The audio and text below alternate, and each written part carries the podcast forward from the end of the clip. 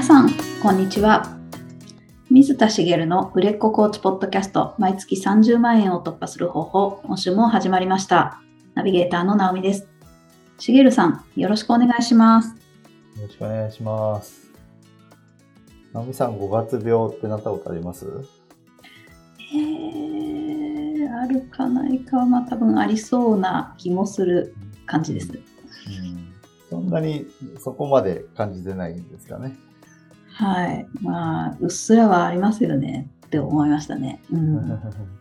私も実は5月病、5月に、あ、5月病だな。まあ5月病の人が、あ、5月病だっては思わないかもしれないですけど、振り返っても、あ、5月病だったなって感じることって、ほぼないんですけど、うん。なんでかなって考えたときに、あの、まあ、会社員時代とかって、万年5月病みたいな状態だったので、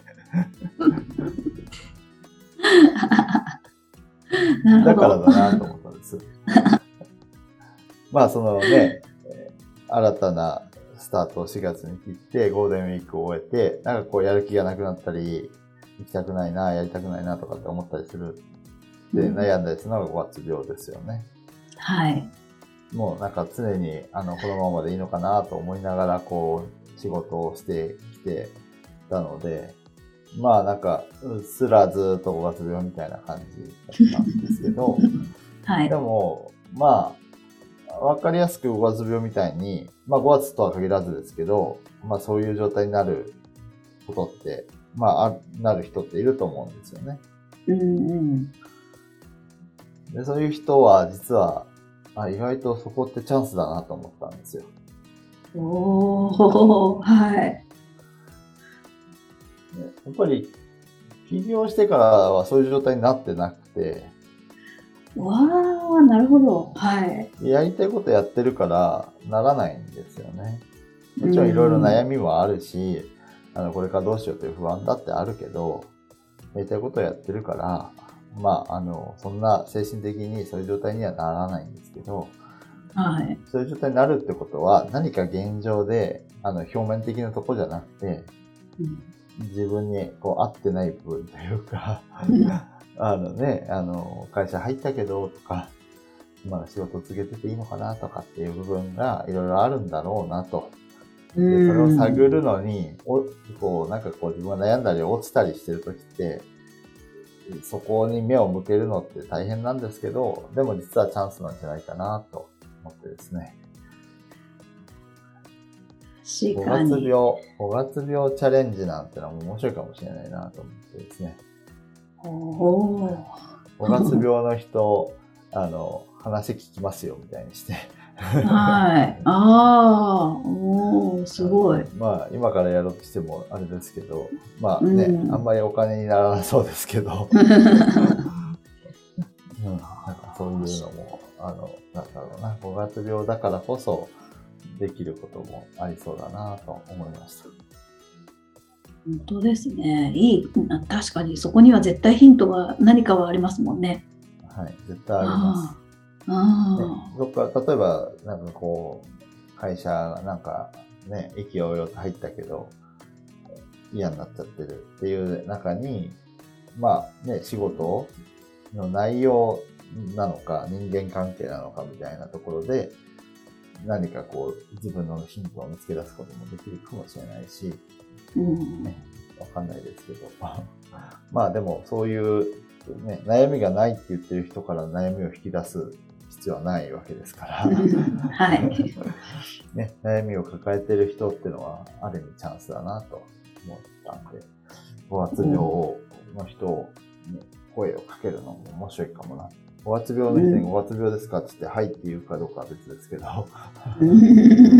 まあ悩んでることがね、悩みが深まる季節でもあるのかなと思うので、こうね、新たなこう転換が4月にあるね、こう変化があった後に、1ヶ月経って迎えるっていう時期でもあると思うのでね、うん。今言ってもちょっと遅いかもしれないですけど、なんかそういうところにこう目を向けて、例えば周りでそういう人がいたら、こう話聞くよなんていうのも、こう自分の練習にもなるんじゃないかなと思うので、ああ、いいですね。あの、お試ししてみるのもいいんじゃないかなと思います。はい。ということで、あの、全然違う本題に入ろうかなと思うんですけど、はい。まあ、あの、悩みっていうことで言うと、あの、コーチングで起業する人の悩みの、まあ、一つかなと思うところに、こう、オリジナリティを出せないみたいなのってあるんじゃないかなと。ああ、ありそう。はい。うんうん。なんかこう、唯一無二の独自性がないといけないんじゃないかみたいなうんうん。ふうに思いません？思いますよね。だってコーチの方いっぱいいますもんね。その中で独自性って、うん、難しいですよね。で、独自性は、まあ結論なきゃダメなんですけど、はい。で、唯一無二であるべきかどうかっていう話をすると、えっ、と、唯一無二なんですよ。結果、うん唯一無二になるんですけど、唯一無二を最初からこう追求しようとしするべきかって言われると、それはそうでもないんじゃないかな、みたいなことがあってですね。はい。唯一無二っていうと、まあ、捉え方が2つあるかなと思うんですけど、1つは、その業界の頂点にいるかのような感じですよね。うーん。うん、世界一にならなきゃいけないみたいな。はい。でそれはまあ基本的には難しいんですけど、もう一つはその、なんだろう、すごくニッチに入り込む。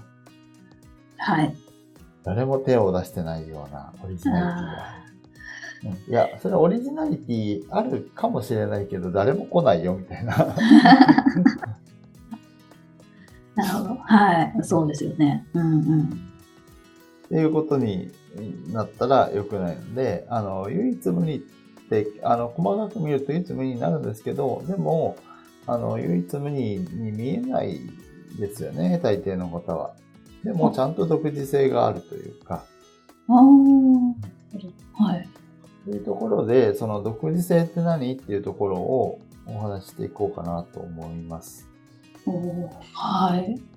で、えっ。と、二つあって、えっと、独自性。あの、両方とも作っていかなきゃいけないんですけど、一つは分かりやすい表面的なこと。うん。私で言えば、あの、会社員の人がコーチングで起業できるように支援してるんですけど、これが私の独自性なんですよね。はい。うん。何が独自性なの？みたいなことなんですけど、えっと、もうちょっと言うと、えっと、えっと、会社員の人が自分の強みを活かして、えーコーチングを、で、起業できるようにする。うん。はい。その自分の強みを活かしていくっていうところが特に、えっと、大事なところなんですけど、これも、でも、まだ表面的なことなんですよね。要は肩書き的なところなんですよね。私の肩書きはベクトル発見コーチなんていう言い方もしてますけど、いや、その人が進んでいく方向を見つけてあげていくことができるみたいな意味が込められてるんですけど、最近あんまりこの肩書きも特に使ってないですけどね。うん、ですけど、まあそういう肩書きを作った時も、その独自性をどうやって出すかみたいなところで、一生懸命やってたわけです。で、その方向性は今でも変わってないし、やっぱりそのベクトル、要はその向かっていく方向が大事で、それをちゃんとお見つけてあげることができる。そこに、こう、その人自身の強みとか価値観が眠っているわけですけど、まあ、うんそういったものを見つけて、えーコーチングで起業できるように支援していくっていうのが、私の独自性ですね。うんここまで話すと、全く同じようなことやってる人ってなかなか出てこないじゃないですか。はい。うん。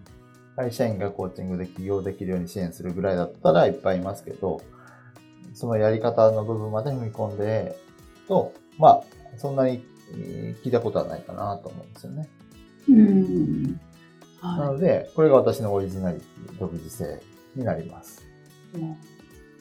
でもこれはい。が表で見える部分です。例えばキャッチコピーとか、そういったものでも、こういうことを書いて、あの、わかるようにしていったりしてる部分なので、あ、そういうことをするのねっていうのは、こう、受けてくださる方とかも、まあ見えるわけです。はい。なんですけど、もう一つ、であもう一つの話をする前に、それを、こう、一生懸命追い求めがちというか、うん。オリジナリティを出そうとすると、その、なんだろう、キャッチコピーを、かっこいいキャッチコピーで、こう、人を引きつけるところに、オリジナリティを求めるというか。あうん。だって、それしないと、なんか、うん、とりあえず決めますもんね。うん。はい。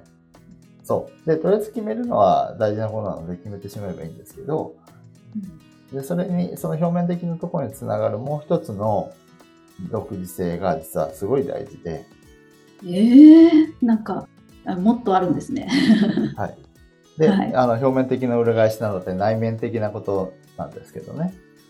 内面的な独自性が必要ですよっていうことなんですけど、まあ、例えばですけど、その、コーチの内面から湧き出る、その、思いとか、使命とか、理念みたいなものだったり、そういう、こう、ものですよね。そういう、こういう思いでコーチングをやってますとか、あとは、その、内面にある、その、さっき、あ私で言えば強みをその人自身の強みで、を活かしてっていうふうに言うのは、まあもう表に出てますってことなんですけど、じゃあその裏にある私の独自性って何？って言ったら、そのクライアントさんの強みを見つけ出すことが私はできると。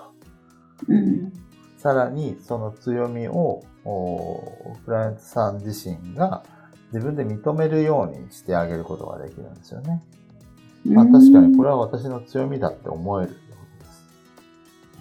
うんで、それは私自身が、えっと、どんな人にもそれぞれ自分の強みっていうのがあるっていうことを信じてるっていう信念から来てるし、あそれを必ず見つけ出せるし、それによって、それでコーチングで収入を上げていくことができるぐらいには、絶対にできると信じているからなんですよ。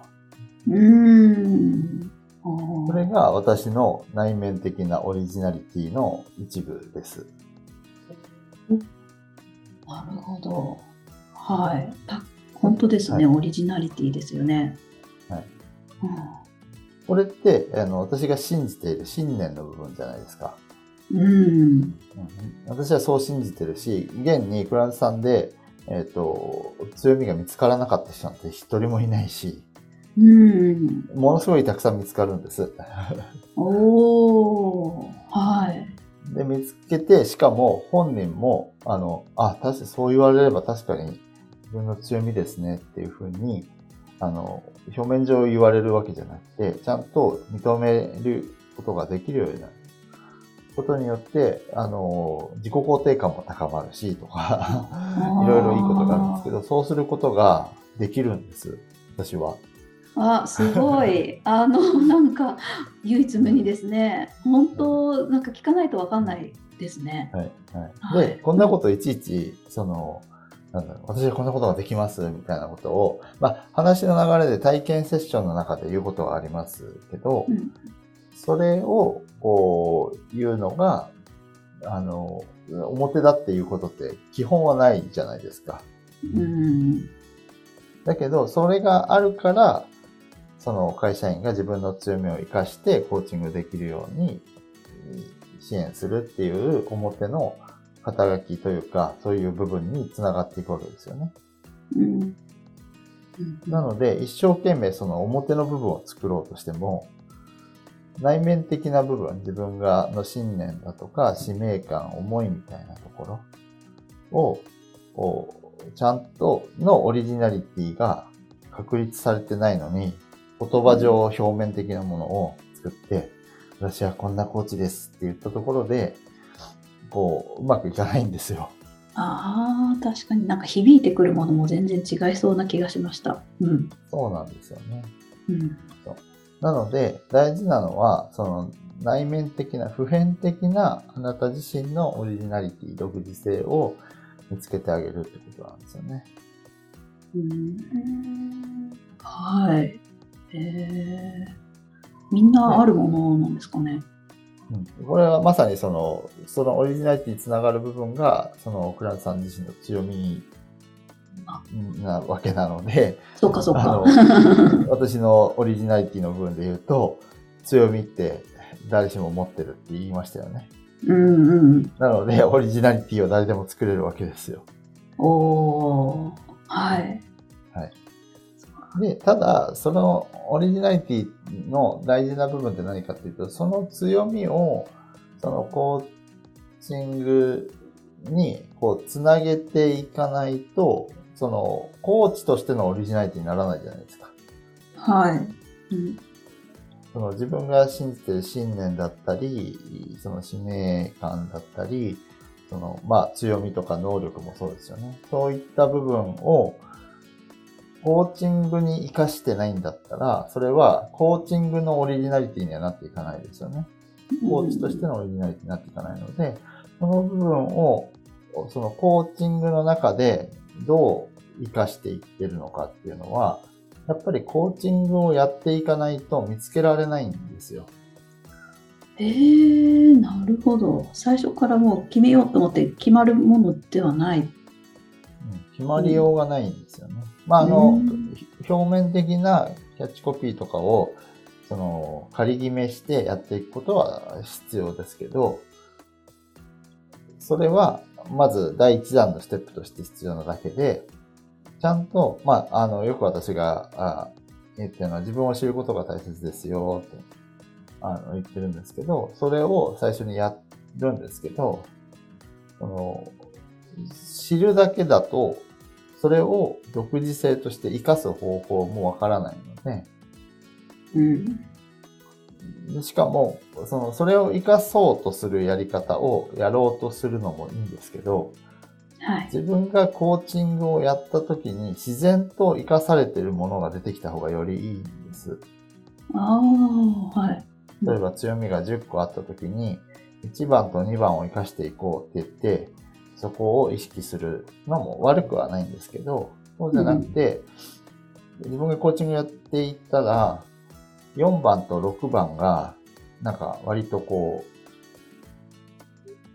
う、えっと、例えばクライアントさんにフィードバックをいただいたときに、あの、あ、こういう部分が活かされてるんだって気づいたとか、うーん。っていうのが出てきたりすると、その4番と6番があなたの独立性になってくるんですよね。おー確かに。はい。なので、まず自分を知るってことがとても大事で、それに尽きるんですけど、コーチングをやっていく中でのオリジナリティを見つけなきゃいけないので、うんうん。あの、実際にやっていく中で、こう、見つけていくんですね。で、やるだけだとわからないので、数を重ねていく中で、ちゃんとフィードバックを、そのクラントさんにもらうことも大事だし、その、自分自身でちゃんと内省をして、あ、こういう部分が自分はできたとか、あ、こういうのって他の人やってなくないとか、いう、こう、やってないくないっていうのはそのやり方の話じゃなくて、あ、こういう部分は自分が得意としてるところだなとか、あ、自分がすごく大事にしてるところだなとかっていうのが、コーチングの中で見えてくるわけですよ。ああ、なるほど。はい。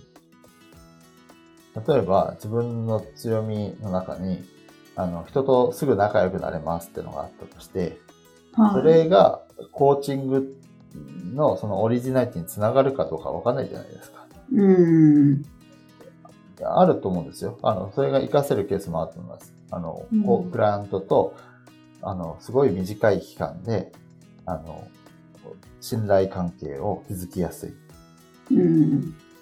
そうすると、あの、要は、信頼関係が築けば築けるほど、あの、前回のお話で話した、その、おコーチの言うことを言った通りにやってくれやすくなるので、はい。あのうんう、ん成果を出しやすくなるじゃないですか。なので、うん成果を早く出せるっていうところにつながっていったりして、オリジナリティにつながったりするっていうのもありますし、いや、仲良くはなれるけど、それコーチングであんまり活かす、仲良くなるっていうのをあんまり活かせてないな、みたいな。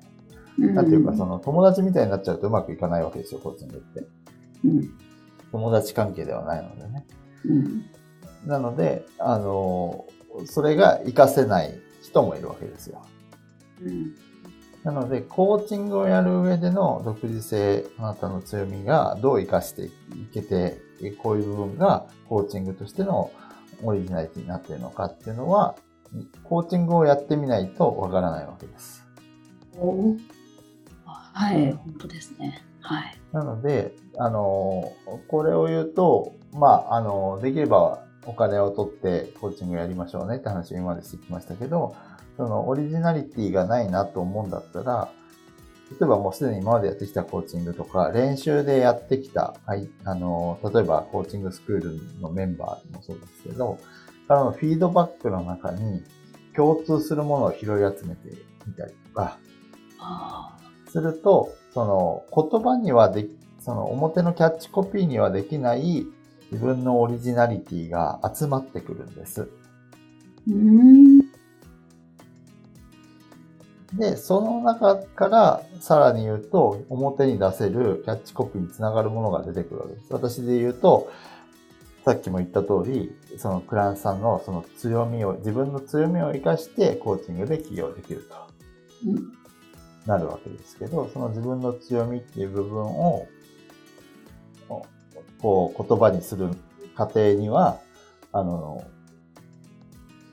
自分、誰しも強みを持っていて、それをフランスさん自身が認められるようにすることができるっていう信念が自分にあることに気づいてるからですよね。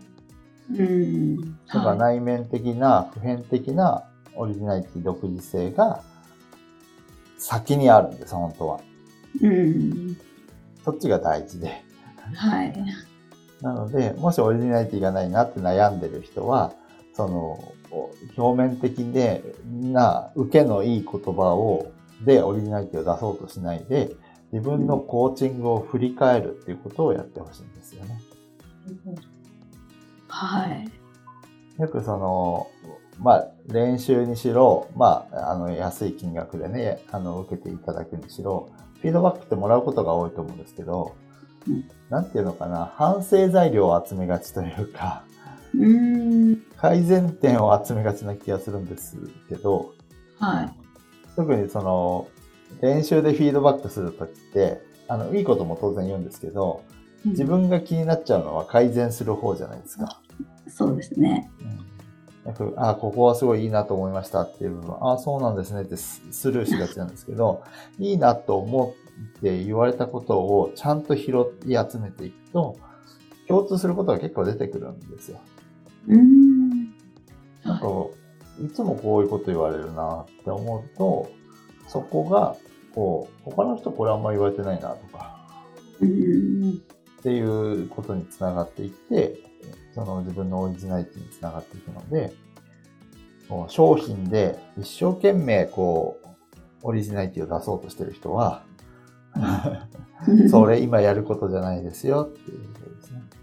ああ、なるほど。そこに時間をかけるよりは、まずはやってみたり、まあ、過去のものを拾い集めて探しに行く方が。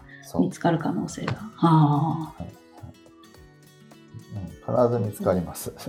あ、ああ、そうか、そうですよねで。それをこうどう転化していくっていう部分は、まあ、テクニック的なことだったり、まあ、キャッチコピーとか、あとはその、その内容と、その自分がやろうとしているパートナーシップのコーチなのか、あの 目標達成コーチなのか、婚活コーチなのか、企業コーチなのか、まあ、あの、それぞれのそのコーチングの内容に、こう、どうオリジナリティを当てはめていくのかっていうところに転化するのは、まあ、テクニック的な部分なのかもしれないんですけど、うんその前にその普遍的なオリジナリティを見つけてもないのに、お手先のテクニックに走ったって、お手先でしかないんですよっていうことになっちゃうと思いますね。ああ、なるほど。しっかりおその普遍的なものがあれば、あの、コーチング、自分のコーチングスタイルを変えた時にも、それはついてきますから、うーん。もうずっと持ってるものですからね。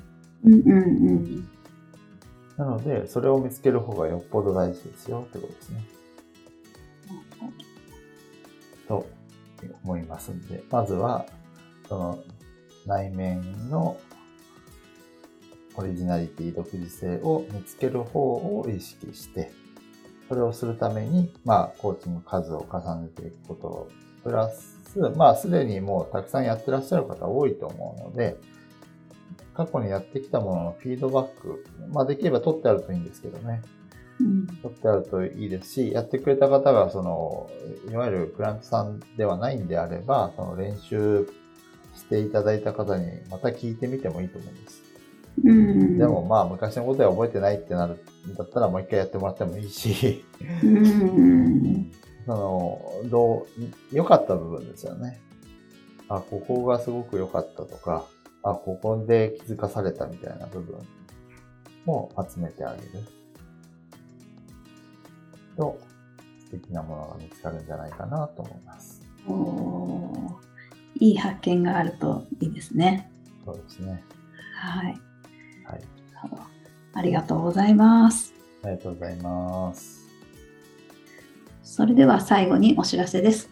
売れっ子コーチポッドキャスト毎月30万円を突破する方法では皆様からのご質問を募集しております。コーチとして独立したい、もっとクライアントさんを集めたい、そんなお悩みなどありましたら、しげるさんにお答えいただきますので、どしどしご質問ください。ポッドキャストの詳細ボタンを押しますと質問フォームが出てきますので、そちらからご質問をいただければと思います。それでは今週はここまでとなります。